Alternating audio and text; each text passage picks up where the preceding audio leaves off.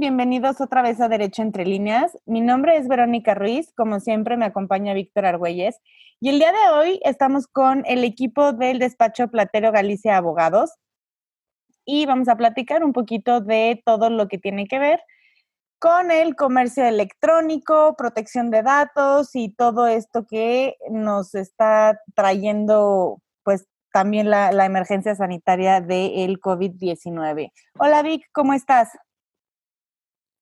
Hola Vero, muchas gracias. Eh, gracias a nuestros invitados por acompañarnos. Y pues bueno, básicamente como dijo Vero, vamos a estar hablando de aspectos legales para la transformación digital de un negocio o si quieres abrir un negocio en Internet. Y lo vamos a hacer desde, obviamente, la perspectiva legal. Y partimos desde la, la premisa que ya desde hace varios años algunos negocios operaban bajo uno de los dos formatos, es decir, ya sea el físico o el digital, o inclusive bajo ambos. Sin embargo, pues la situación actual nos ha empujado o ha empujado a los negocios que no estaban en ese formato a dar el salto a las plataformas digitales. Y esto lo hacen porque es la opción más viable para mantener un negocio en operación frente a la crisis. Y obviamente bajo la premisa de supervivencia que es, si tu negocio es digital, pues tu negocio sigue abierto. Entonces, ante esta realidad, queremos explicar a las personas que nos escuchan los beneficios, los riesgos que conlleva transformar o poner un negocio en Internet, obviamente analizando las figuras jurídicas fundamentales y mencionando los requisitos mínimos indispensables para la puesta en marcha de, una plataforma, ya sea que ofrezca servicios o productos y que garantice seguridad a todos los involucrados. Entonces, por tanto, eh, la primera pregunta que me, me gustaría hacer a nuestros invitados es, si, vamos a emprender o vamos a migrar a un negocio digital, ¿qué aspectos legales debemos considerar a la hora de emprender o, de migrar a este tipo de, plataforma? Hola Víctor, ¿qué tal? Buenas tardes, muchas gracias este, por la invitación al programa. este, Verónica, también muchas gracias a los dos este, por, por, invitarnos a participar aquí en este programa que me parece muy interesante y sobre todo los temas que están tocando y entrando y entrando a, nuestro tema, este sí, este, como bien mencionaste, hay mucho, mucho, mucho pues, este auge ahorita o, muchas dudas acerca del tema del comercio electrónico, que es un tema que, vamos, no, no es nuevo en, nuestro país, ¿no? Ya no se diga en el mundo, pero en nuestro país no es nuevo. Y como bien lo mencionaste, este, hay gente que, que, hay, que mucha parte del negocio no la hace a través electrónica, pero a mí ya me cuesta mucho trabajo imaginar un negocio en México que no utilice por lo menos un medio electrónico, es decir, por lo menos un correo electrónico, ¿no? Por el medio del cual haga notificaciones, envíe, ponga, y ya desde ahí, pues estás hablando de que si tú utilizas eso para tu negocio, ya estás entrando al tema del comercio electrónico, ¿no? Este, ¿qué, ¿qué es el comercio electrónico? Este, vamos a empezar por ahí, pues son todos aquellos actos de comercio que se realizan a través de medios electrónicos o de medios digitales, ¿no? Tenemos por ahí un artículo 75 en el Código de Comercio que nos define todo lo que son los actos de comercio este, y a partir de ahí, pues todos aquellos que se realicen a través de plataformas digitales o a través de medios electrónicos, pues entran en lo denominado comercio electrónico. ¿Qué, eh, qué, sugerencias hay que acotar o todo? Bueno, este, nuestro Código de Comercio, a partir del artículo 89, este, nos dicta algunas normativas acerca de lo que es el comercio electrónico y más que otra cosa, pues nos define algunos puntos a tomar en consideración este, que son la, la, parte medular del comercio electrónico, y de ahí en adelante, pues nos da todas las reglas del juego acerca de los mensajes de datos. Pero más allá de eso, que a lo mejor es enrollarnos en muchos temas técnicos, ¿no? Y, este, y jurídicos para la gente, pues mira, yo creo que a la hora de que tú vas a meterte a generar una, un comercio totalmente electrónico, pues lo primero que tienes que generar son los términos y condiciones del mismo. Claro.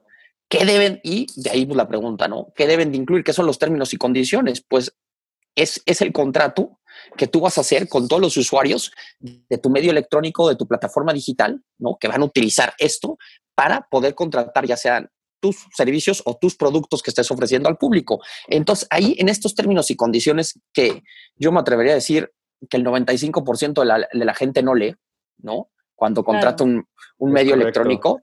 Es más, este, pues yo les voy a poner un ejemplo, ¿no? Este, de ahí si, si, si vamos un poquito hacia, hacia lo que es este, precisamente el comercio electrónico, pues nos podemos encontrar con las plataformas más grandes, ¿no? De repente entramos a una y vamos a tomar un ejemplo, ¿no? Uber, ¿no? Podemos decir que a nivel internacional es la empresa más grande de, de sistema de transporte de taxis que hay en el mundo. Y no tiene un solo taxi, todo que es a través de una plataforma digital en la cual, y todo el mundo, yo creo que la, la gran mayoría que cuenta con esta, esta, esta aplicación, este, no ha leído los términos y condiciones. O yo les pregunto a ustedes, ¿han leído los términos y condiciones de Uber? Sí, pero porque luego ya a raíz de... Víctor seguramente sí, porque sí, él es más fijado, yo no. sí, no, yo soy bien idiático con eso de las reglas en Internet, pero ya ves que ahorita con todo esto de la inseguridad ha, resaltado mucho el tema de, de reglas de uso y todo eso. Entonces ya te las, como que ya las ponen un poquito más visibles para que por lo menos si no tienes nada mejor que hacer, leas los primeros cinco líneas, ¿no? Exactamente, que, que, es, que es importante, ¿no? Porque es más, incluso es de Facebook, este, O sea, Instagram, este, Airbnb, lo que vayas a contratar, todo eso tiene, tiene, tiene reglas, tiene, y la gente no las lee. O el día de mañana tú subes una foto a Facebook y tú sabes de quién es este, quién es el dueño de, de, de, esa foto. información, claro. Exacto, tu información, que son temas que vamos a ir tocando. Pero bueno, este, para no dar más vuelta, vamos a tocar algunos puntos que ahorita se me vienen a la mente que hay que ver, ¿no? O sea, tú vas a, a, a, mover tu negocio a una plataforma totalmente digital o un medio electrónico, es, hay que ver precisamente los plazos de, de, de entrega, ¿no? Que vas a tener. Este, dentro de esto, tienes que considerar los gastos de envío. ¿No? Que también es importante porque a lo mejor, bueno, había, hay gente que, que tú normalmente vendías, tenías un negocio y la gente iba a tu negocio, ¿no? O veías eh, también tu servicio, a lo mejor tu servicio lo dabas, la gente iba a tu oficina o a, o a donde tuvieras. Ahora ya no, ahora tú tienes que dar eso. Entonces, los plazos de entrega y los costos de envío yo creo que es un tema a considerar que es importante, ¿no? Después de ahí, pues vienen los métodos de pago cómo la gente va a pagar, a través de qué plataformas, a través de qué medios les vas a poner, qué tarjetas de crédito, vas a utilizar plataformas como PayPal, como otras que, que, utilizan que son para pago. Todo esto este, que se va a dar, pues también lo tienes que tomar muy en consideración porque ya no son los mismos métodos de pago que normalmente vemos, este, que también los existen a veces en los comercios normales, ¿no? Que a lo mejor si de repente uno dice, bueno, es que yo puedo ir a Palacio o comprar por, este, a través de, de Internet en Palacio, ¿no? Claro. O sea, que, que puedes ver las dos, pero vamos a hablar, y aquí vamos a pensar en única y exclusivamente una empresa que va a mudar totalmente su plataforma a términos este, electrónicos o digitales, ¿no?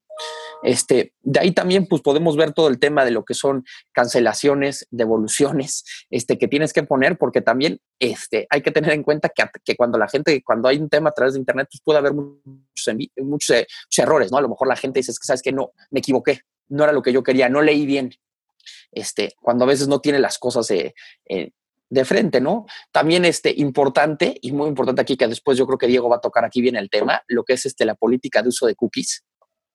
También, que, también es importante. De moda. que está muy de moda. Exactamente. yo voy a salir de aquí sin querer tocar la tecnología, ¿eh? O sea, nada más de todo lo que está diciendo Gonzalo que tenemos que tomar en cuenta. Creo que, creo que no es tan fácil, Gonzalo, pero sigue, por favor, que yo estoy fascinada escuchándote. Exacto. Bueno, esperemos porque digo, la verdad es que a veces suena mucho, pero la verdad es que no es tan complicado. Una vez que uno ya arranca con esto, ¿no? Y que se pone a ver, al final pues son términos y condiciones que normales de tu negocio, ¿no? Y que los vas a entender poco a poco.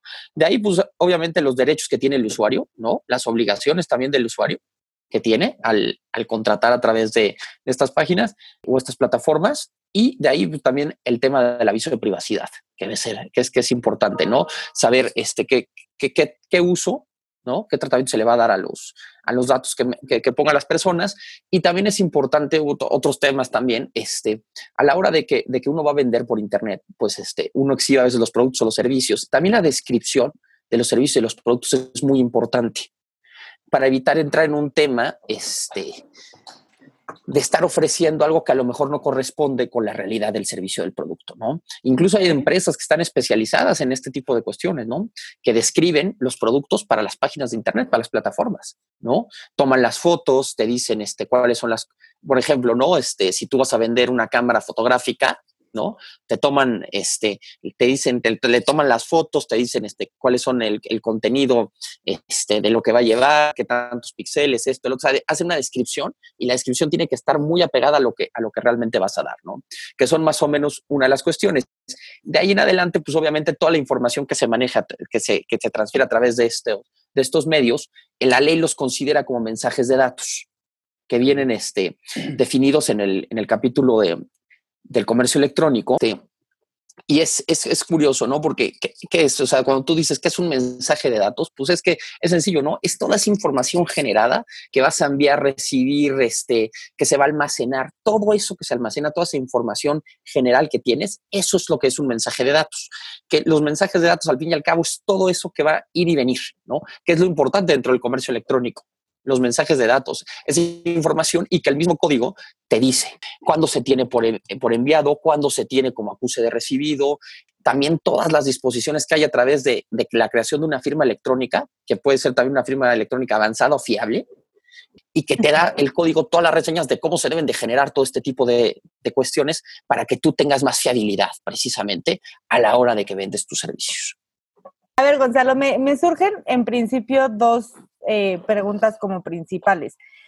La primera sería, ¿existe control en México? O sea, una cosa es que lo prevea la ley y que lo prevea nuestro código de comercio, pero eh, sabemos que este tipo de, de, políticas, ¿no? Lo que comentabas de la descripción de los artículos y demás, en países como Estados Unidos está sumamente regulado. Aquí en México, pues tú, tú, dime dónde estamos. ¿Estamos en kinder, estamos en primaria, estamos en secundaria? ¿O, si de verdad existe, eh, digamos, como esta policía cibernética que se va a encargar de verificar si de verdad estamos cumpliendo con aquello que la ley nos demanda?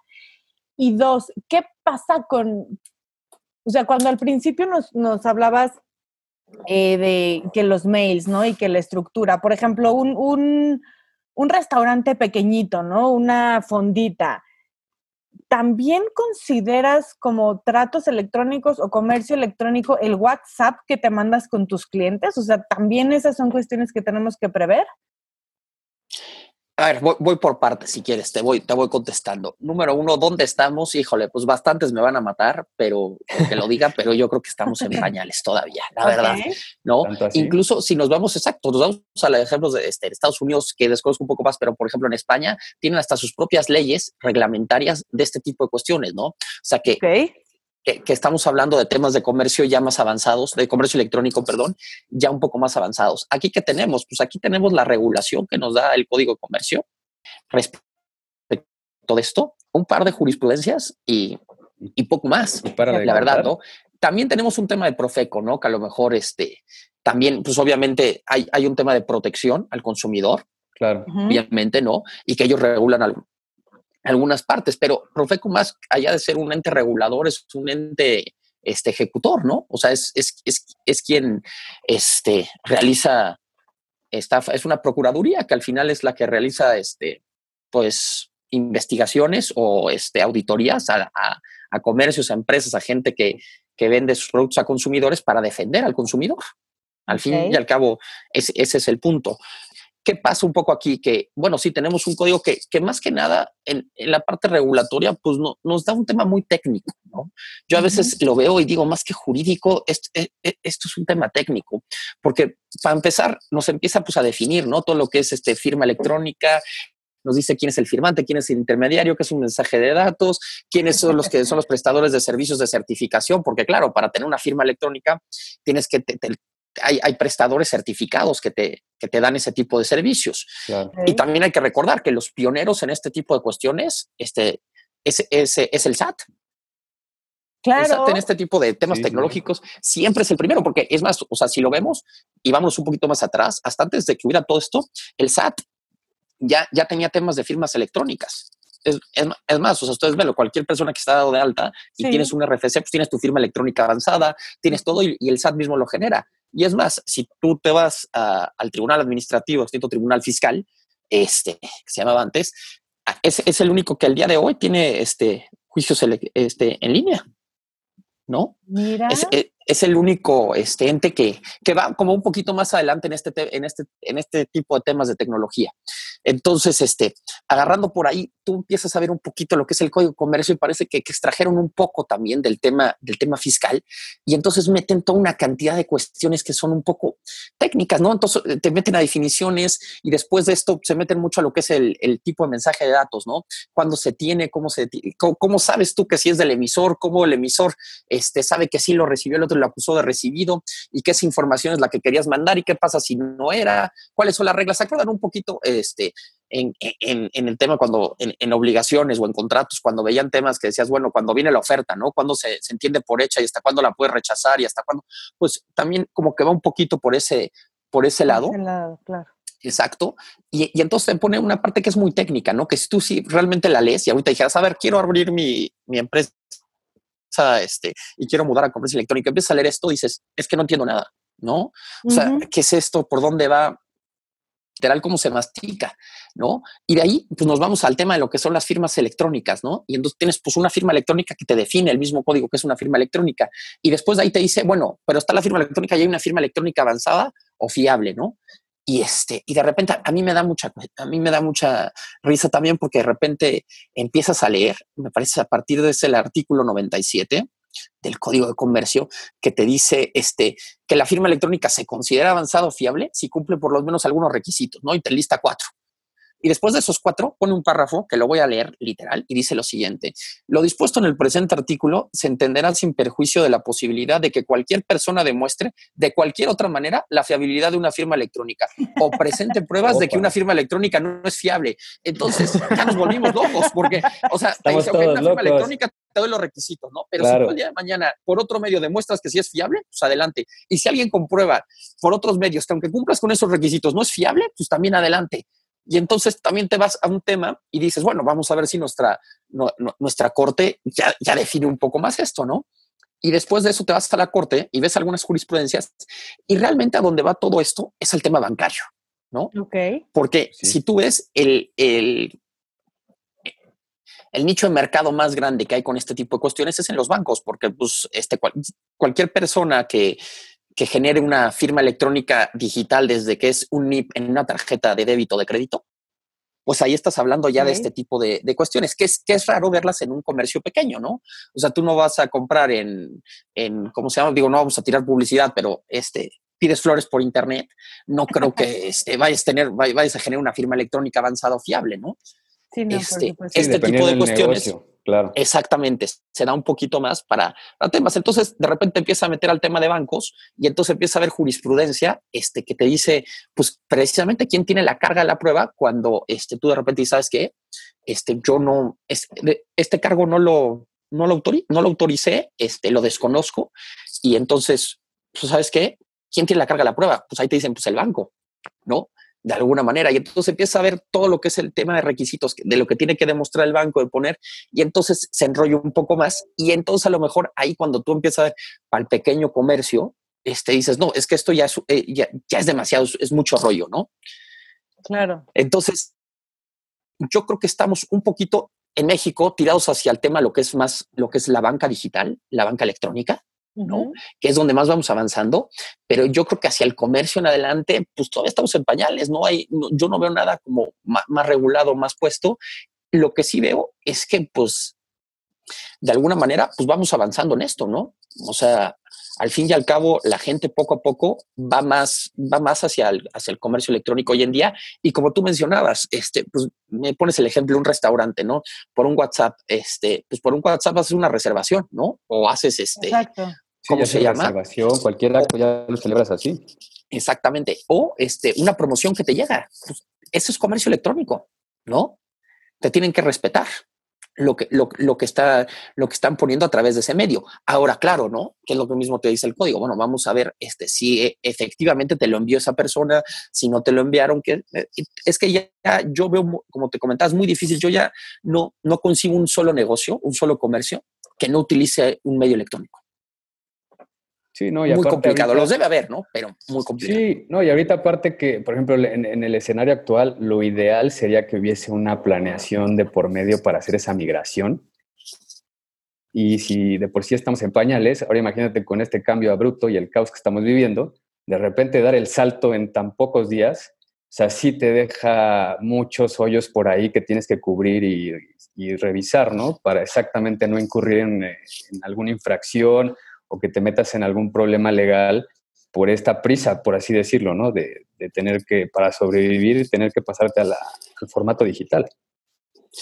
Claro, y mira, y, yo entiendo, este, desde el principio, obviamente, cuando tú te vas a mudar, pues vas a cometer muchos errores, ¿no? Al principio. Sí, o sea, que es parte del viaje. Exacto, y es, y es normal, ¿no? Ahora, yo lo que sí me gustaría que la gente tuviera en consideración, pues sí que prestar atención a los términos y condiciones y al aviso de privacidad que va, que va a tener, esos avisos legales que vas a dar, que sí prestar este, especial atención, porque aparte, este, pues tú tienes que cuidar al usuario, ¿no? Entonces, este, es tu responsabilidad, claro. Exactamente, ¿no? Entonces, entre más tú le des esa, esa seguridad jurídica al usuario, yo creo que, que vas a tener más fuerza.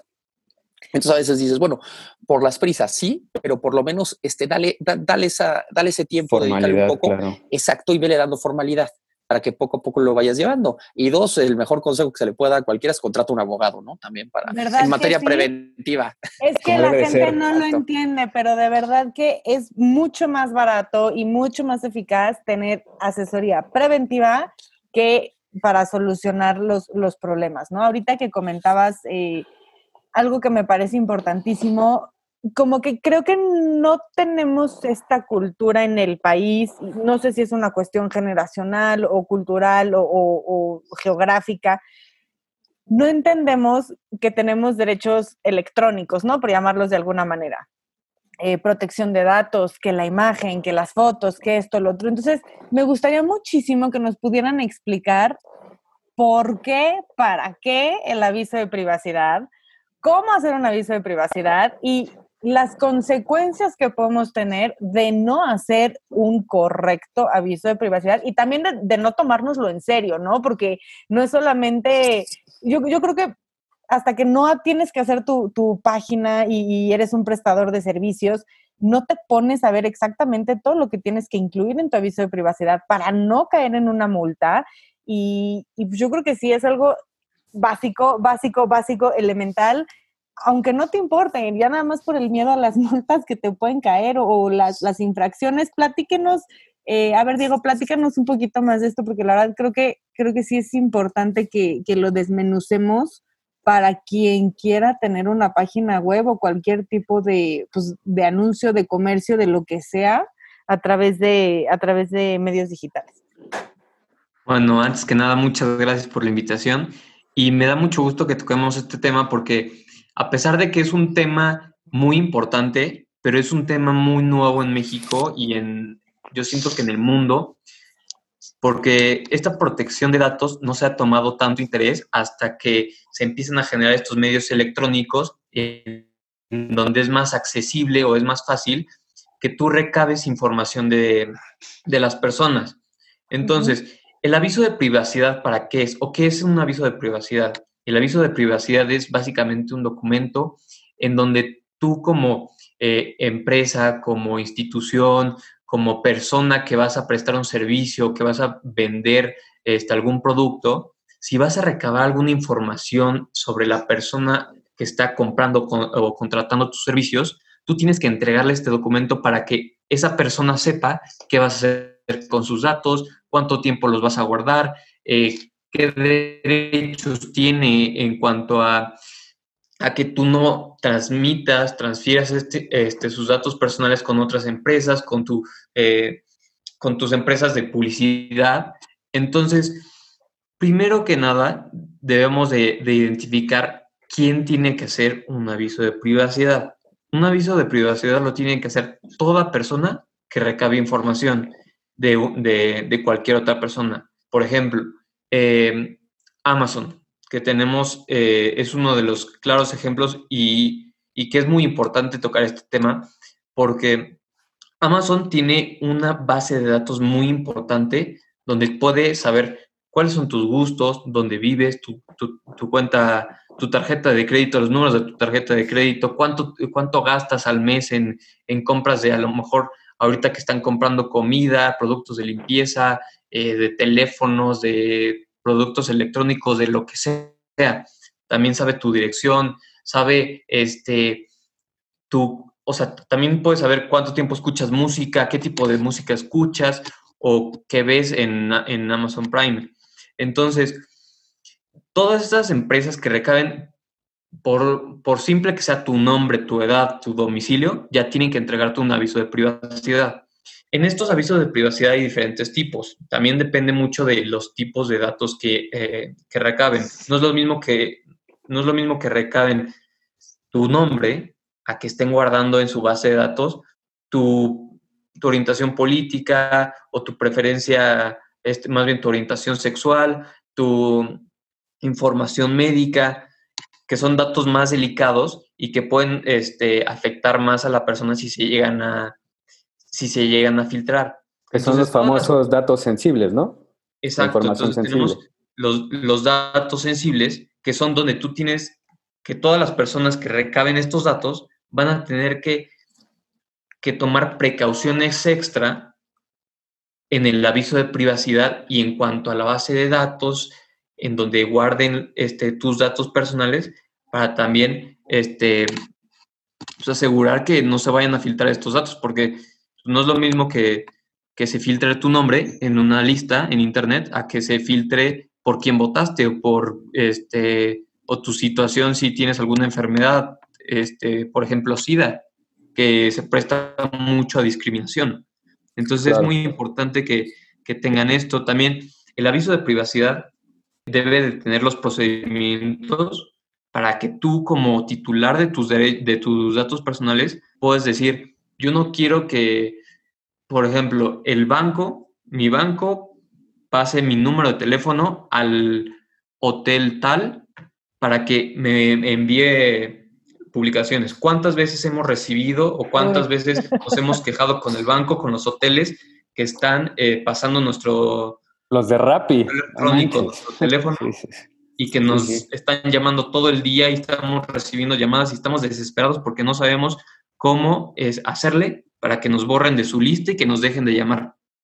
Entonces es muy importante que, que, esté esto en el, en el aviso de privacidad y también el procedimiento para que tú le digas a la persona que tú le diste tus datos que ya no quieres que tenga tus datos o que estén, están mal tus datos personales, entonces están usando mal tus datos personales o simplemente quieres que los borren. Entonces es muy importante que tengan estos procedimientos del aviso de privacidad. Oye, por ejemplo, si tuvieses este problema de justo que quieras eh, ejercer o ejercitar los, tus derechos de, contra este tipo de situaciones, ¿ante quién tengo que acudir? ¿Qué autoridad es la que regula esto? O sea, ¿con quién tendría que yo acudir? Primero, para ejercer estos derechos, están, están en el aviso de privacidad. El aviso de privacidad debe de tener una parte, un apartado donde venga cómo vas a ejercer estos derechos. Estos derechos principalmente se llaman derechos ARCO, que es el de acceso, rectificación, cancelación y oposición. Y hay otros que de limitación de, uso de tus datos, pero este, estos principalmente se llevan ante la persona que tú le diste los datos personales. ¿Qué pasa si esta persona, sin razón fundada, no te eh, no te da acceso a estos derechos ARCO. Ahí ya tú podrías apelar este, ante las autoridades, por ejemplo, ante el INAI, que esta persona está incumpliendo con la regulación sobre protección de datos y no está permitiéndote tus, eh, el ejercicio de tus derechos. Okay. Entonces, ¿es el INAI, perdón, Vic, que te haya interrumpido, ¿es el INAI El, digamos, el encargado de proteger estos derechos míos? O sea, es como la policía de los derechos, el INAI.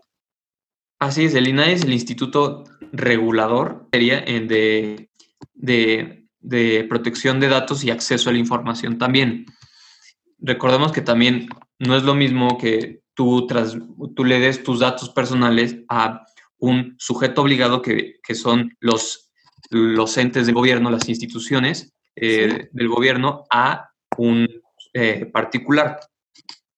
Entonces, en general, el INAI los, los regula y tiene una, una legislación especial para cada uno. Ok.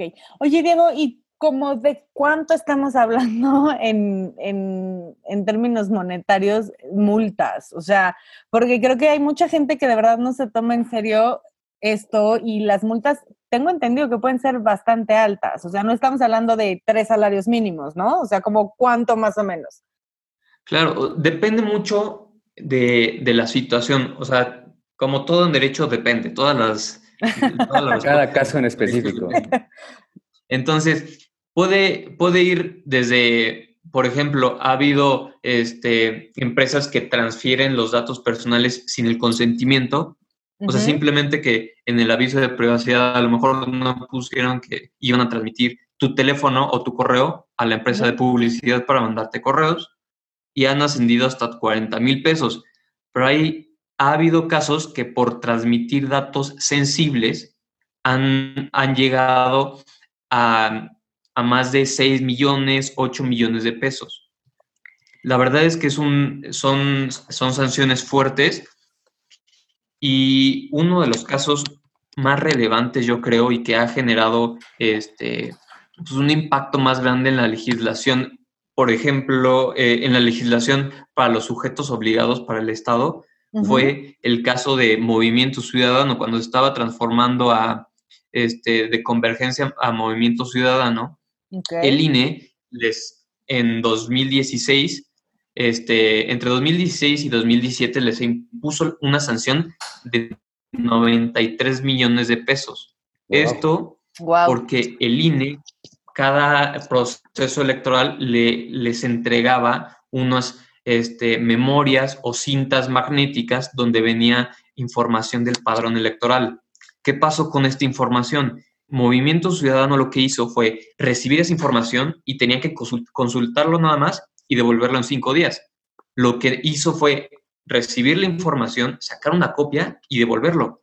Entonces, lo que hicieron ellos fue en una página este, que que se volvió muy famosa por este caso que se llamaba buscardatos.com, estaba vendiendo esta información y entonces tú la podías ver por 4 mil pesos. Y esta información era nada más de consulta. Y Movimiento Ciudadano lo que hizo fue empezar a venderla. No, bueno. Qué impresión. Me, estoy quedando en shock. Eh, sí, surrealismo total. Es que además, si, tú te pones a pensar, ¿cuándo fue la última vez que llenaste una casilla que decía acepto condiciones? Pues fue hace mucho tiempo, yo creo que desde nuestro primer mail que era Hotmail, ¿no? No, hombre, de todo. Es que lo que pasa es que no lo, y es como decía Gonzalo, no, no, lo, no lo dimensionamos porque desde que te inscribes en una red social, das consentimiento a varias cosas que ni te preocupas en leer. Y entre ellas está este movimiento de información en que te pueden rastrear, te pueden seguir, pueden recolectar y recabar todo lo que quieran, y tú ni enterado.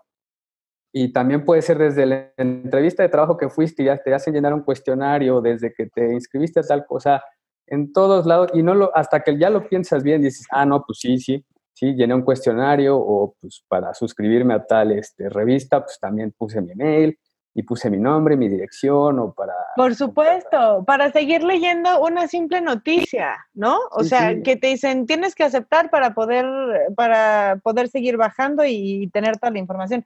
Claro que lo haces y ni siquiera piensas, oigan chicos, una pregunta.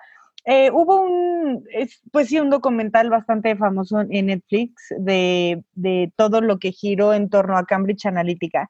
Y ahí se planteaba el caso de una persona que en algún momento le pide a determinada red social, quiero que me des todo el expediente de la información que has acumulado de mi persona a través de los años. ¿Eso en México se puede o no se puede? Y si se puede, ¿cómo se puede?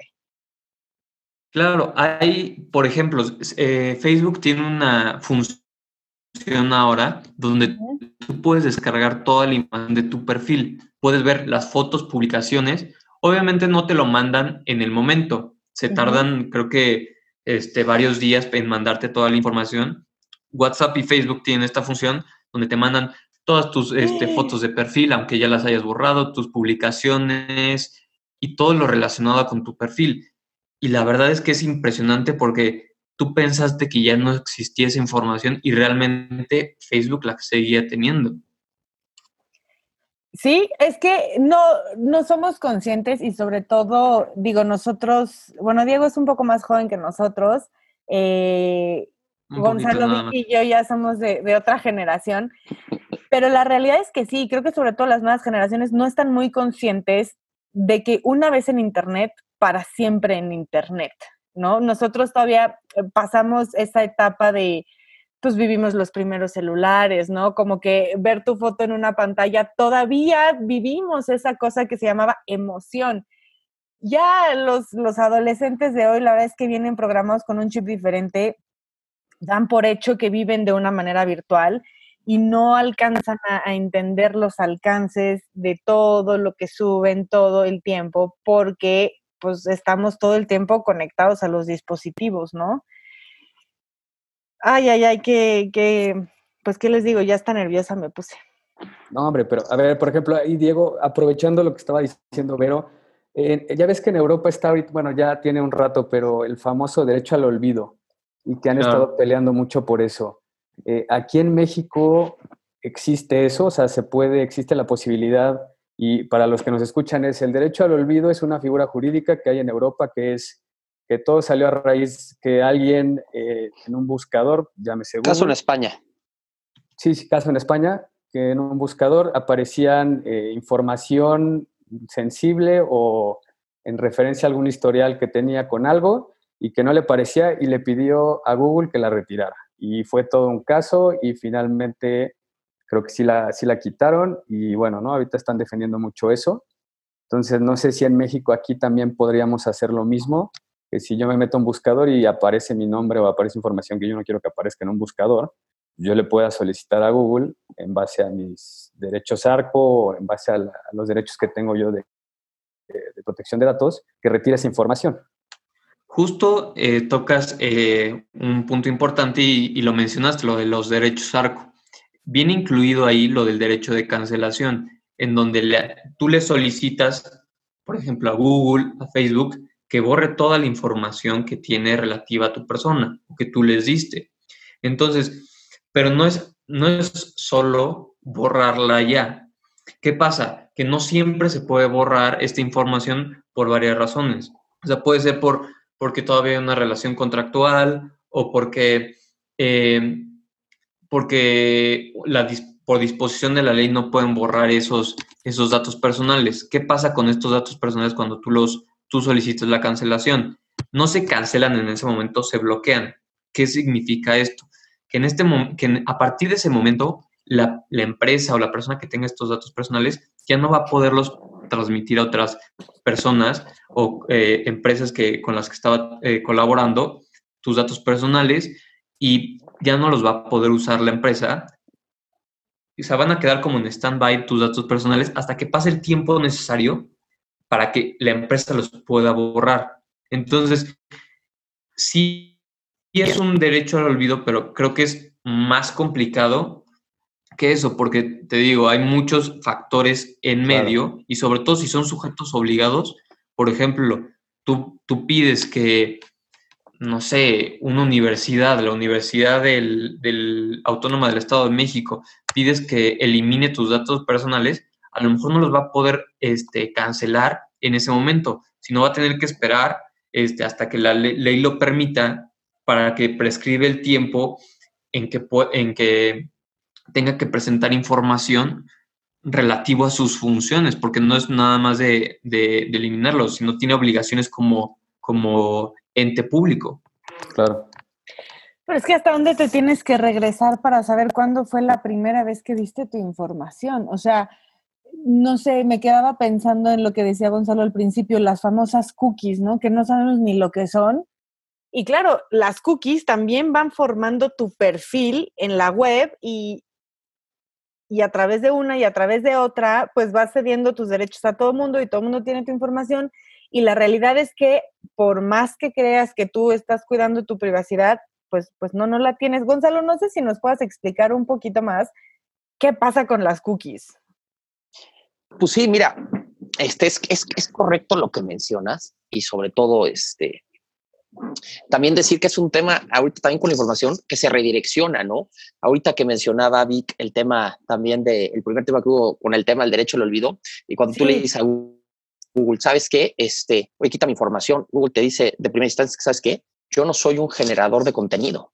Claro. Yo nada más este, pues distribuyo y de repente, si alguien dio una noticia tuya y después esa misma noticia la copió otro medio y también la da y se van copiando. Entonces las redirecciones que tienes, no sabes el alcance que pueda llegar a tener. O sea, el día de mañana la puedes borrar de un medio, pero a lo mejor aparece en otro. Y entonces tendrías que ir poco a poco y ahí Google no tiene cierto control porque cada quien sube el contenido. Entonces, ahí, hay un tema que es bastante complicado. Y pues también entra el tema, el tema de las cookies, es este, es chistoso, ¿no? Porque al final, ¿qué, son las cookies, no? Todo el mundo hemos escuchado, ¿no? Te metes de repente una página de internet y dice, este, este, este, esta página utiliza cookies, este, desea dar su, ¿cómo se llama? Su consentimiento, ¿sí o no? y ahí, y es lo único que sabes, pero realmente, ¿qué son, no? y este y decía no a lo mejor si nos damos un tema muy técnico son decía que son como ficheros o números que, que van apareciendo este en la página conforme al contenido que tú le vas poniendo pero si lo vemos realmente las cookies son pues este sí son precisamente como ficheros que van guardando tu información en un tema hasta estratégico para recordar tu visita cuando vuelvas a navegar y saber cuáles son tus preferencias. No se les ha pasado que de repente se meten a Facebook y de repente ven que dicen, este, tienes una sugerencia de amistad y dices, ¿cómo carajos este, Facebook sabe que yo puedo conocer a esta persona? Claro. Es que son ese tipo de cuestiones, son las cookies que de repente dice Facebook se conecta con tu WhatsApp o con tu correo electrónico, ve los contactos que tienes y va generando tus preferencias, lo que te gusta. De repente, no sé si te has metido a YouTube y has visto que te dicen, este video te puede gustar, o te dan sugerencias y dices, pero van conforme a qué? A precisamente tus preferencias o los gustos o lo que tienes. Este, en términos muy sencillos, esos son las cookies, ¿no? Son ficheros que van recolectando la información que tú normalmente utilizas en Internet o en, los, en, las plataformas a las cuales accesas y de ahí ellos generan un contenido inteligente, por así decirlo, en el cual van recordando qué es lo que te gusta a ti. O sea que cada vez que le das el aceptar, eh, estás, aceptando. Estás formando Exactamente. claro. Claro, a ver, hay veces que a lo mejor dices, pues la verdad es que sí interesa, ¿no? A mí me interesa que a lo mejor si sale un video el día de mañana de tal artista que me gusta, pues que sí me digan que ahí está, ¿no? Pero va a haber otros temas en los que a lo mejor dices, oye, ¿sabes qué? A mí no me interesa tanto. Sí, o sea, o sea hay, hay, veces que dices, oh, esto está hasta medio raro. Ah, caray. Ah, caray ¿Cómo sabes que? Exacto, ¿no? Muchas veces incluso pasa, ¿no? Que tú estás comentando, ni siquiera lo tienes que poner en el buscador de, de Google de tu teléfono, lo comentas y no sé si es Siri, si es el micrófono activado o qué, pero unas horas ¿eh? después te sale aquello de lo que estabas hablando como sugerencia, ¿no? No sé, yo quiero irme de viaje a tal lugar y al rato te empieza a llegar publicidad de viajes a ese lugar y, y pues, pues, pues sí, es que tú solito vas conformando todo tu perfil y vas poniendo en manos de una nube completamente desconocida todo lo que eres tú y no tienes control de nada.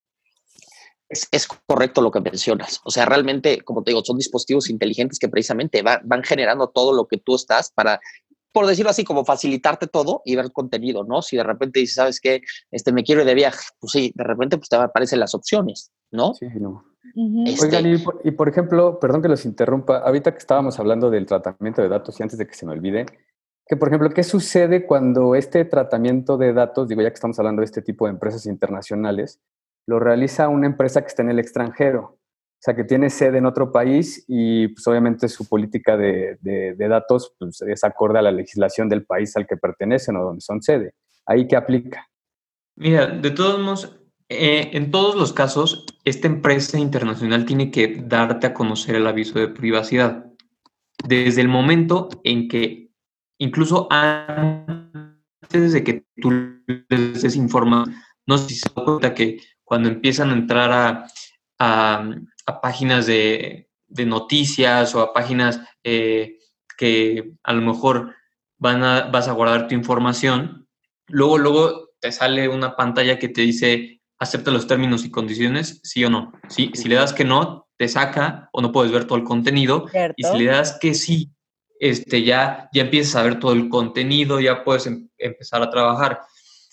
Desde, desde el momento en que ellos se ponen en contacto contigo, te deben de dar el, aviso de privacidad y sobre todo si es en México, incluso si, o sea, si es en México, la, a lo mejor no tiene una sede eh, física en México, pero tiene un portal de internet aquí en México, debe de, adecuarse a la legislación mexicana, porque está orientado al, mercado mexicano. Al consumidor mexicano. Entonces tiene que seguir la legislación mexicana y desde el, desde el primer momento en que se pone en contacto contigo, te dan los, los, el aviso de privacidad. Incluso tú lo puedes ver en los talonarios de, los, de las famosas rifas, donde si le das vuelta al, talonario, viene, aparte de los términos y condiciones, debe de venir muy breve por el, porque el, espacio es muy reducido, un pequeño aviso de privacidad. Muchas empresas lo que hacen es decirte visita nuestra página web o incluso si tú llamas al banco, si tú llamas a,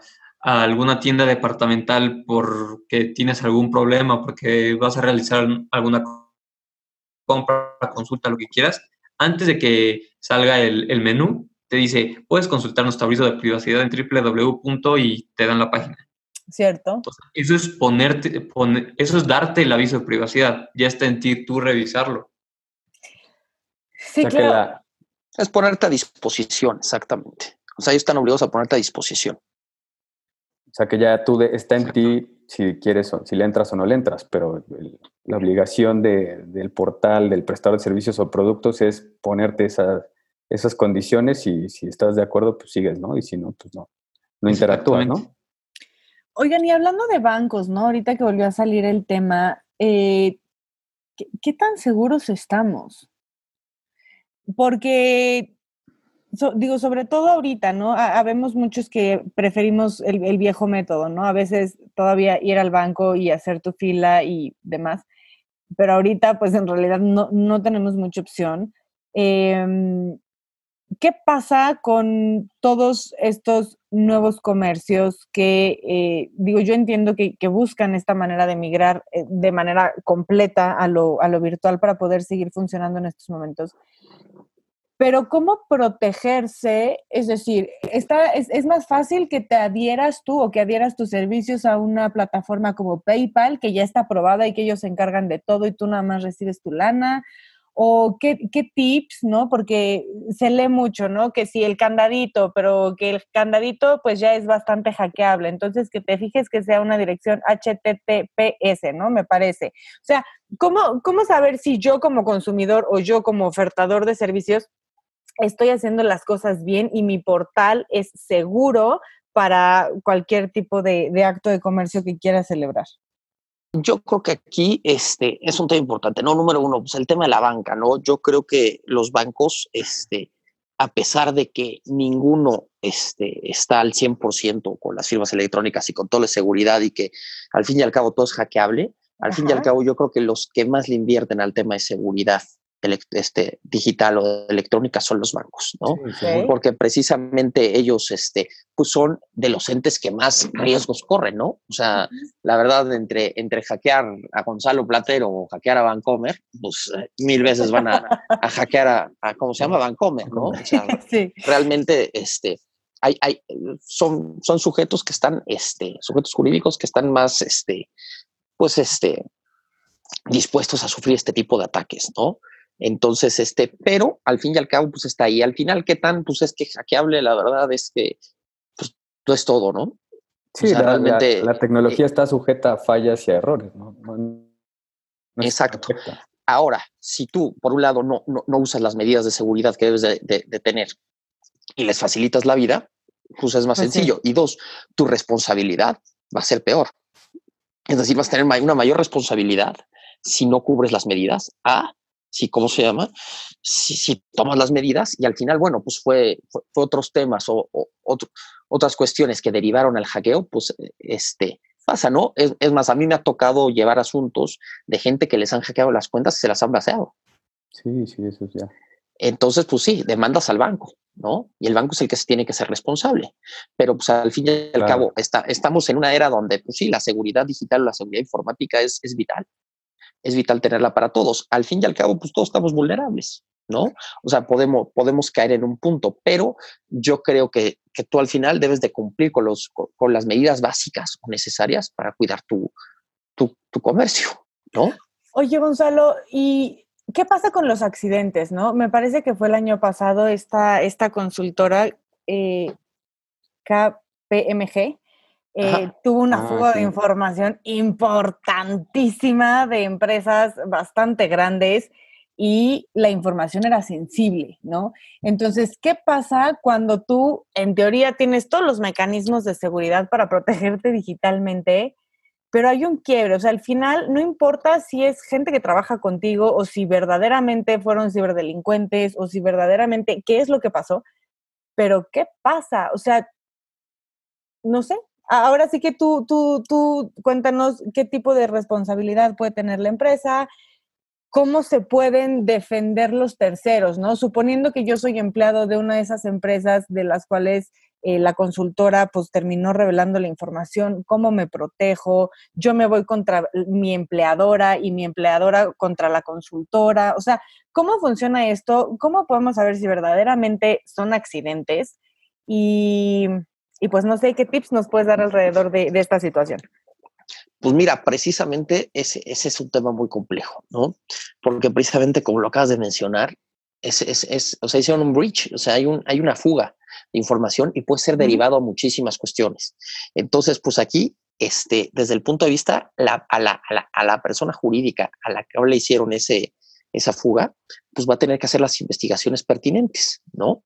Y saber cuál fue, porque como dices, muchas veces también puede ser un tema interno, ¿no? Claro. O sea, gente, tus mismos empleados pueden, pueden este, ser los culpables de esta fuga y, y, tú tendrás que tomar. ¿Qué pasa del otro lado? Pues claro que hay responsabilidad, puede llegar a ser hasta penal, dependiendo este, el tipo de, de fuga de información que se dé. Puede derivar en un tema de daños y perjuicios, hasta de daño moral, por muchas cuestiones que se pueden dar este, de, de, de, exhibir a algún cliente o a los empleados de un cliente que tienes. Y como dices, pues ahí va escalando, ¿no? Al fin y al cabo, este, por un lado, quien, quien transfirió esos datos, ¿no? Al ser el encargado, ¿no? De, esa transferencia, pues va a tener una responsabilidad sus empleados y después ellos pues pedirán la mismo hacia la persona que tuvo la fuga y de ahí esta persona que tuvo la fuga pues eh, buscará un responsable o verá cuál fue lo que pasó y pues se tendrá que ir haciendo en, en ¿cómo se llama? En, en un efecto escalera de ir subiendo los peldaños hasta ver hasta ver cuál fue el, el tema, ¿no? Como tips de seguridad, pues mira,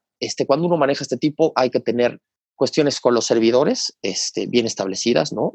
Contratar servidores que sean seguros, este, contratar un equipo técnico que también te dé unas medidas y tener este, tu, tu, tus este, antivirus, tu, tu, tema bien verificado, ir cambiando las contraseñas este, que tienes de acceso cada tanto tiempo.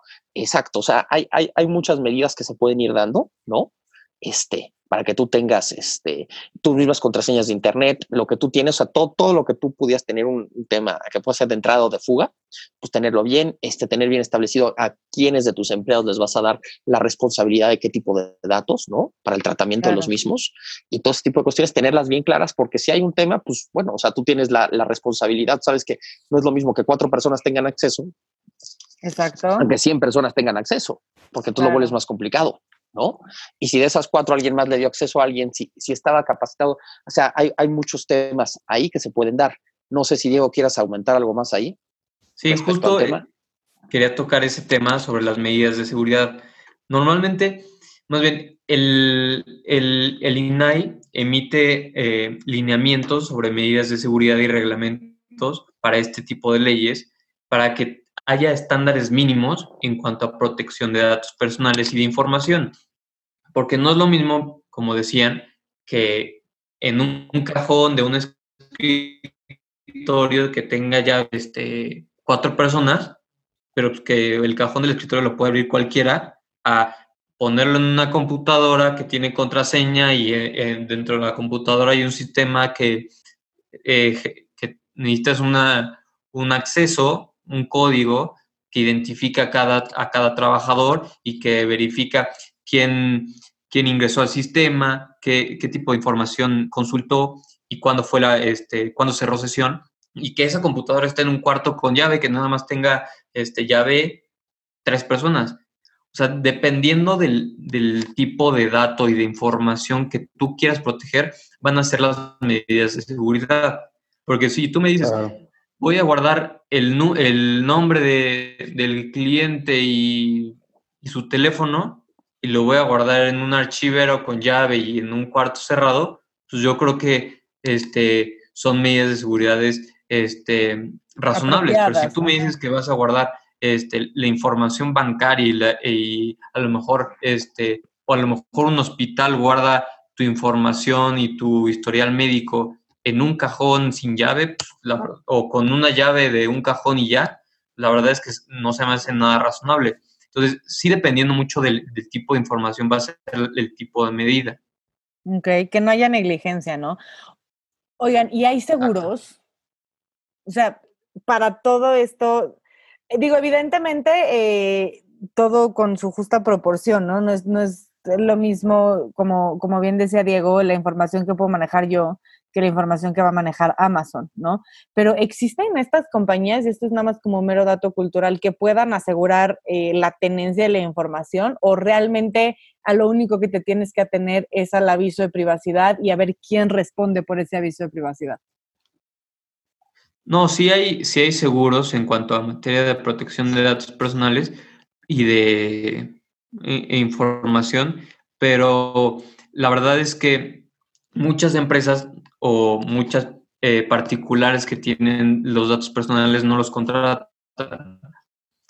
Entonces, lo que te haciendo es reclamándole a esa persona, o sea, el titular de los datos personales le va a terminar reclamando a esta persona y esta persona obviamente se va a negar o va a tratar de evitar pagar este, los daños y va a terminar en un proceso judicial para que terminen pagando daños y prejuicios, daño moral o lo que haya causado este, esta filtración de información o esta pérdida.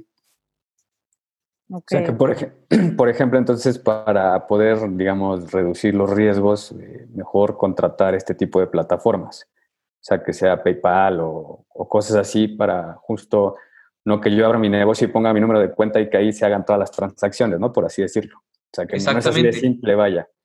Exactamente. Si tú contratas a una empresa especializada en transferencias y se, se especializa y, tú tienes la certeza de que es una empresa confiable y tiene reconocimiento y medidas de seguridad esenciales para el tipo de operaciones que realiza, claramente tú vas a tener una mayor seguridad a que si tú implementas un sistema que a lo mejor pues, tiene una falla porque, como, como decíamos, este, todo es hackeable, pero pues, no es, es más fácil hackear a un programa que tú creaste, al programa que creó PayPal y a todo su sistema de seguridad.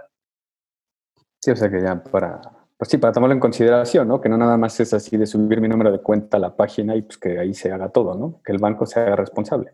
Sobre todo por el, también tomando en cuenta el tipo de negocio, ¿no? O sea, que no, no todos son, no todo sería igual para todos, pero pues sí es un poquito más complejo que eso, ¿no?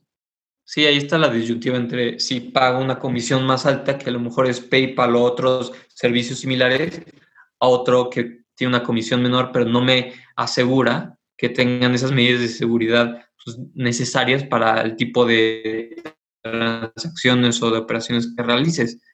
Entonces ahí recaería pues, en responsabilidad por tú no tomar este, las medidas necesarias. Oye, y por ejemplo, en el caso de cualquier página, si yo lo único que, recabo es un mail o un número de teléfono, forzosamente, o sea, estoy obligado a tener el aviso de privacidad porque estoy manejando algún tipo de información que no es mía. Exactamente. O sea, hay diferentes tipos de avisos de privacidad. Este, como ya lo habíamos visto, el aviso de privacidad corto, simplificado e integral. Entonces, estos son diferentes modalidades dependiendo el espacio y la situación en el que le des. O sea, el, corto pues, es para un espacio muy reducido el integral, a lo mejor tú tienes una página de internet y puedes poner el link y porque son tres páginas o son dos páginas. Tú pones el enlace directo para que vayan al aviso de privacidad, lo lean y posteriormente lo acepten. Pero como tienes, eh, está recabando información, es el tener tu dirección de correo electrónico es, yo lo asimilo a tener tu dirección de, de tu domicilio.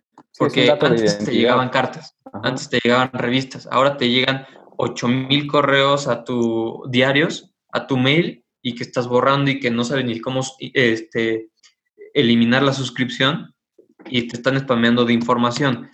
Entonces, hay diferentes tipos y dependiendo a las necesidades van a ser el tipo de aviso de privacidad.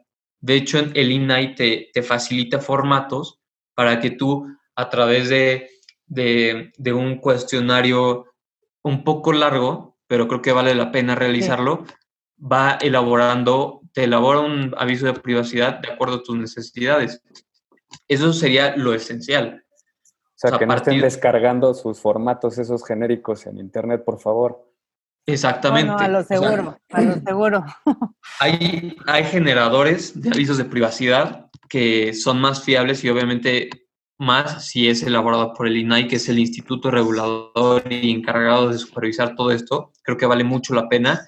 Se pueden tardar 10, 15 minutos este, haciendo un aviso de privacidad muy sencillo y este, aunque no sería lo, lo si estás tratando con, con, datos más delicados, no sería lo recomendable que nada más tuvieras un, un aviso de privacidad, sino hay una serie de documentos que también respaldan ese aviso de privacidad que puede ser un documento de seguridad, protocolos, este, también este, verificación de, riesgos de, para filtraciones de información y todo lo relativo a, la protección de estos datos. Ok.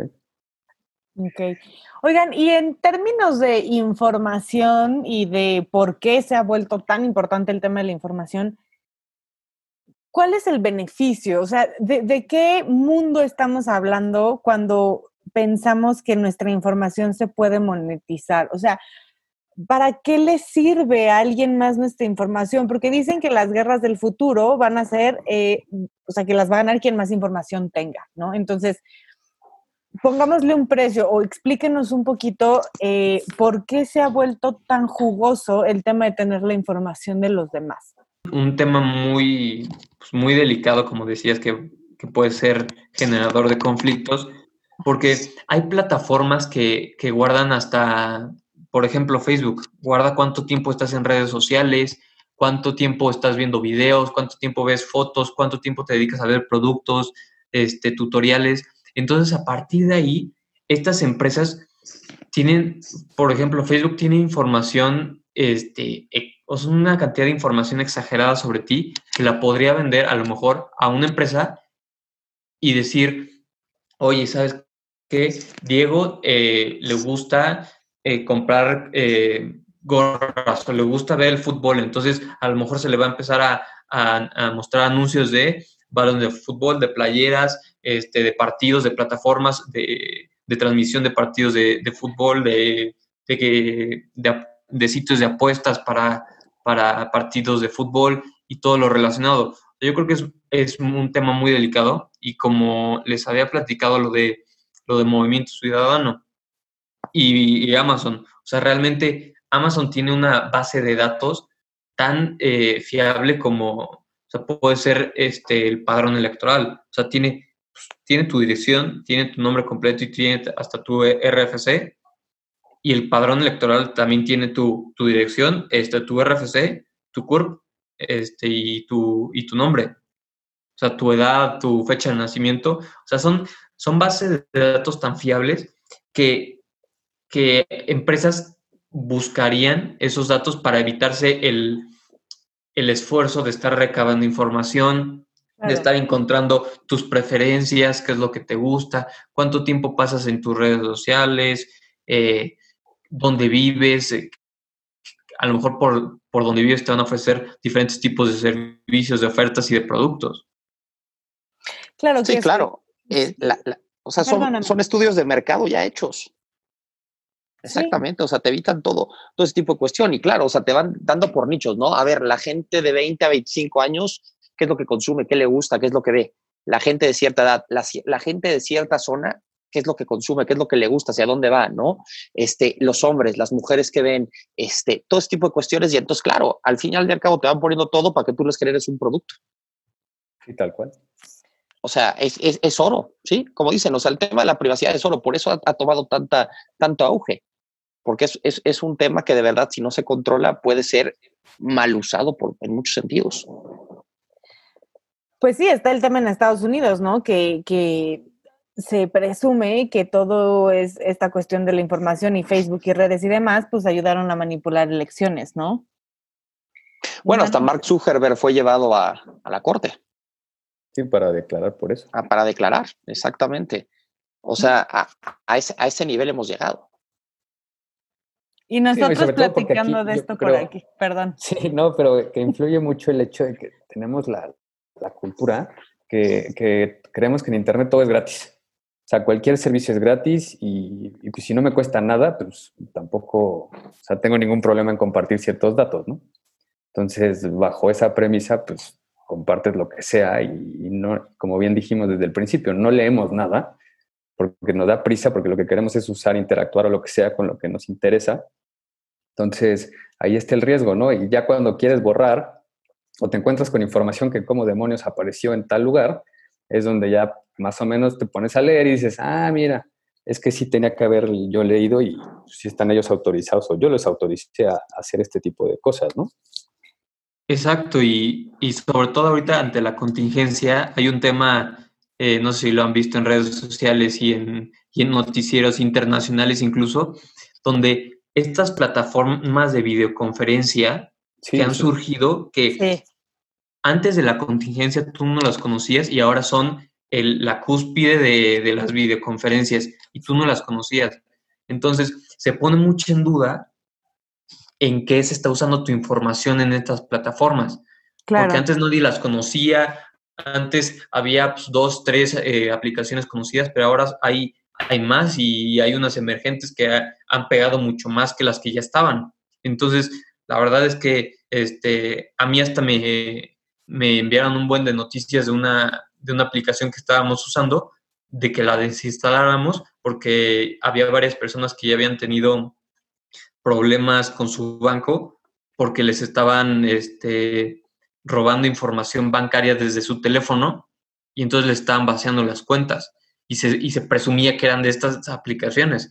Entonces, sí es un tema muy delicado y, sobre todo con estas aplicaciones este, emergentes, también es muy, muy importante, pues, antes de usarlas, buscar un poco sobre quién es la aplicación o quiénes son, qué es lo que hacen y pues, si hay alguna noticia, porque la verdad es que te llevas una mala sorpresa y como que te quedas hasta con la, con la preocupación de, de lo que se están quedando o qué información quedó en la, plataforma mientras tú lo usaste, aunque hayan sido dos Oye, días. digo, ¿y qué, cómo se llama la aplicación? Digo, para estar enterados, no vaya a ser.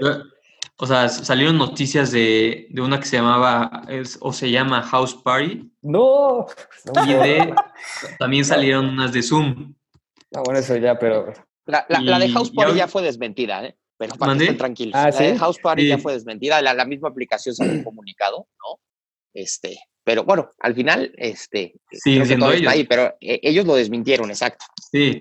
Siguen siendo ellos. Ahí está, ahí, se pone en, en, duda todas esas plataformas. Ya, ya te da miedo. O sea, yo, yo la terminé desinstalando porque este, me mandaron y la, la, la nota y la verdad es que dije, ah, pues, es falso, no pasa nada. Y al, a las dos horas me llegó un mensaje de una amiga, oye, a mi novio ya le están marcando de, del banco que quieren hacer este, retiros de su cuenta en, en Asia. Y entonces dije, no manches, o sea, ya, ya la voy a borrar, o sea, la terminé borrando, borré mi, mi cuenta y todo.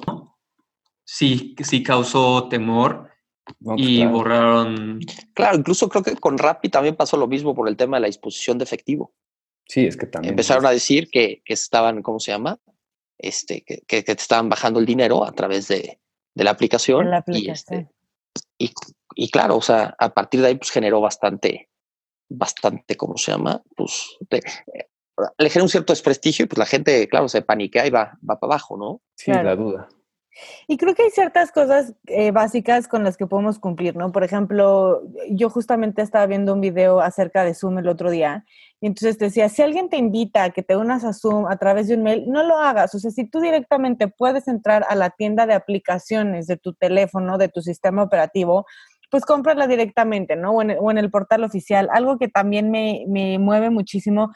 ¿Se acuerdan hace unos meses el filtro este eh, que tú pones tu cara en, en, la pantalla y entonces te hace viejito o te hace niño chiquito. Ah, claro, que estuvo muy de moda y que aparte robó quién sabe cuántos datos y no sé qué. Claro, pero es que además si tú te pones a ver que muchos bancos ya empiezan con todo el tema de reconocimiento facial, en el momento en el que tú te das de alta para esas aplicaciones, pues estás dejando absolutamente toda tu información. Y se nos hace muy chistoso, ay, que me diga qué animalito soy o a ver qué personaje de Disney soy y pues al final estás cediendo ya todo, o sea, ya si estás dando tu cara, ya, o sea, tu huella digital ya la tienen porque muchos teléfonos se desbloquean con la huella digital. Es que ya nada más te queda el iris, ¿no? Y si tú estás jugando con los telefonitos esos, pues, pues la verdad es que somos nosotros mismos los que nos ponemos más en riesgo, independientemente de todos los riesgos que el mundo digital ya, pues ya trae consigo por definición, ¿no? Claro, y, eso del reconocimiento facial es, es también muy importante y, se ha estado usando desde hace ya varios años. No sé si hayan visto, hay una función de Google que se llama Google Fotos, que almacena este, tus fotos en la nube y te va eh, organizando las fotos de acuerdo a, las caras. O sea, automáticamente organiza las caras y no importa si tu foto fue hace este, ocho años, reconoce que eres tú, porque ya hizo todo un estudio de tu cara y de las caras de todos los que salen en tus fotos para saber quiénes salen en esas fotos. Y de las 2.000 que puedas tener, a lo mejor te preguntó de tres para estar seguros de quiénes eran, pero las demás, solo el, sistema solito lo, lo, fue organizando y fue reconociendo las caras y todo este, este rollo. Ay, oigan, qué barbaridad. Eh, digo, yo estoy muy contenta con esta plática, pero la verdad es que sí, sí me quedo un poco pues preocupada, ¿no? Y creo espero que esta, esta emisión del programa pueda ayudar a quienes nos escuchan a hacer un poquito de conciencia acerca de qué aceptamos, en qué nos metemos y cómo nos comportamos dentro de la web. Eh, no sé si hay algo que, que quisieran añadir eh, después de esto. Yo la verdad me podría seguir tres horas, pero creo que definitivamente el tema es muy vasto. Pero eh, no sé, ustedes díganos si, si hay algo que quieran agregar. Y no sé si antes de irnos, Gonzalo, nos pudieras repetir esos, esos bullets que nos diste al principio de cosas que sí o sí tenemos que tomar en cuenta si queremos emprender en esta, en esta onda del de, comercio eh, electrónico, perdón. Claro, pues mira, a, manera de conclusión, y bien lo dijiste tú, creo que le tenemos que empezar a tomar un poco más de seriedad a todo este tema digital y electrónico, ¿no? Yo creo que antes, este, nosotros que a lo mejor nos tocó esa generación, este, que empezó con el tema de yo creo que desde High Five y este y que fue montando a Facebook y que, y que fue dando estamos tirando de historia estamos tirando de historia pero si te fijas todo empezó como un juego no era, un juego, o sea, ¿cuándo te fuiste a tomar en serio? O sea, exacto, o sea, era, era un tema y pues no, no, lo veías tan así. Entonces, como te digo, tú ves un tema que dice, acepto términos y condiciones, dale, venga, ¿qué va a pasar? Nada. ¿No? Entonces, creo que también tenemos que tener un poco más de, cultura, ¿no? De cuidar nosotros mismos nuestros datos, porque hay veces que los estamos facilitando, incluso como decía, ¿no? A veces tienes al banco atrás de ti, a Rappi, mandándote cosas, y es que también los avisos de privacidad tienen fines primarios, tienen fines secundarios, ¿no? Entonces, ¿cuál es el fin primario? Aquel por el que a través de, la relación jurídica que hay, le tienes que dar los datos que te están pidiendo, ¿no? Porque si no, no puedes llevar a cabo esa relación jurídica. Pero también meten fines secundarios en los cuales te dicen, ¿sabes qué? Te voy a mandar publicidad, esto y el otro. Y ahí está, y nadie los cancela. A veces les digo, es que me marcan del banco todo el día, pues habla y ve el aviso de privacidad y cancela tus datos para los fines secundarios. Tan sencillo como eso. ¿No?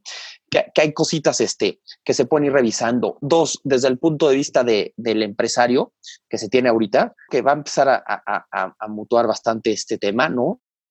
A, la fecha, pues es muy pronto todavía para decir qué tanto va, a avanzar, ¿no? Desde el, desde el punto de vista del usuario se puede, se puede ver este, qué tanto ha cambiado. Es más, el otro día el Universal sacó una, una nota que decía este, a través de PayU de cómo han crecido los, eh, el tema de los usuarios de la banca. Y decía, por ejemplo, me parece que es un 86% supermercados, un 76% restaurantes, un 57% servicios médicos, 77% farmacias. Hay unos que van para arriba.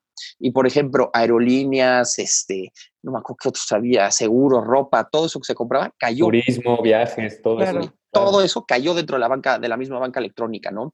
Entonces, este, un poquito también que tenía la gente, ¿no? ¿Cuál era su servicio, su producto?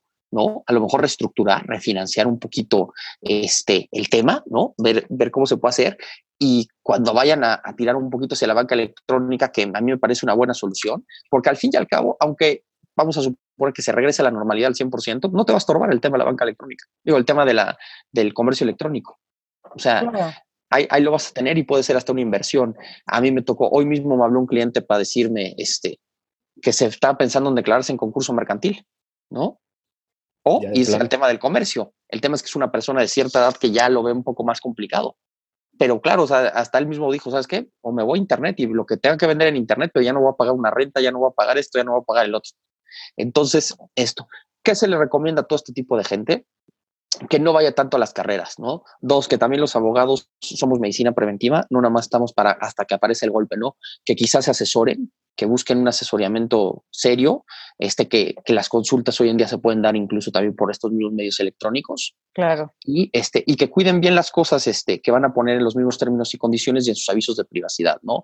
Este, los bullets, te lo repito más o menos, este, sería pues, que cuiden el tema de los plazos, ¿no? Que van a poner para entregas, este, que, tengan en consideración que van a tener que pagar gastos de envío, ver el tema de los métodos de pago, que es lo que más les conviene, ¿no? Que ahorita mismo lo tocamos, que, el tema de PayPal y ese tipo de, de ¿cómo se llama? Plataformas pueden ser bastante interesantes, que tienen que checar el tema de cancelación y devolución, ¿no? Porque también hay, hay muchos temas que se pueden tocar ahí, el tema de, de políticas de uso de cookies, el tema de todos los derechos que tiene el usuario y la plataforma, las obligaciones que les van a dar, y el tema del aviso de privacidad para cuidar los datos de, la gente que entra, que eso sobre todo al final ya es oro porque genera esa, esa certidumbre, esa seguridad jurídica en la gente que, va a ser tu cliente.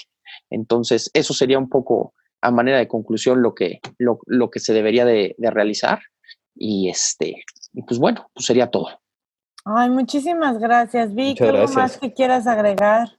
Creo que ya por lo menos, para no seguirnos ya más, más, más en este tema que, que sí da para muchos más programas, pero creo que ya con esto podemos dejar tranquila a la gente de qué, qué es lo que tiene que, revisar, con quién tiene que acudir para asesorarse y qué, qué puntos debe tener muy, muy presentes, ¿no? O sea, que no nada más es crearse una página en internet, poner un número de cuenta y pues lo que, lo que sea, ¿no? O sea, es más complejo que eso conociendo al señor Argüelles, en cuanto terminemos esta, esta conversación, va a ir a revisar todas las cosas en las que se ha dado de alta últimamente. Casi lo podría hacer apostar.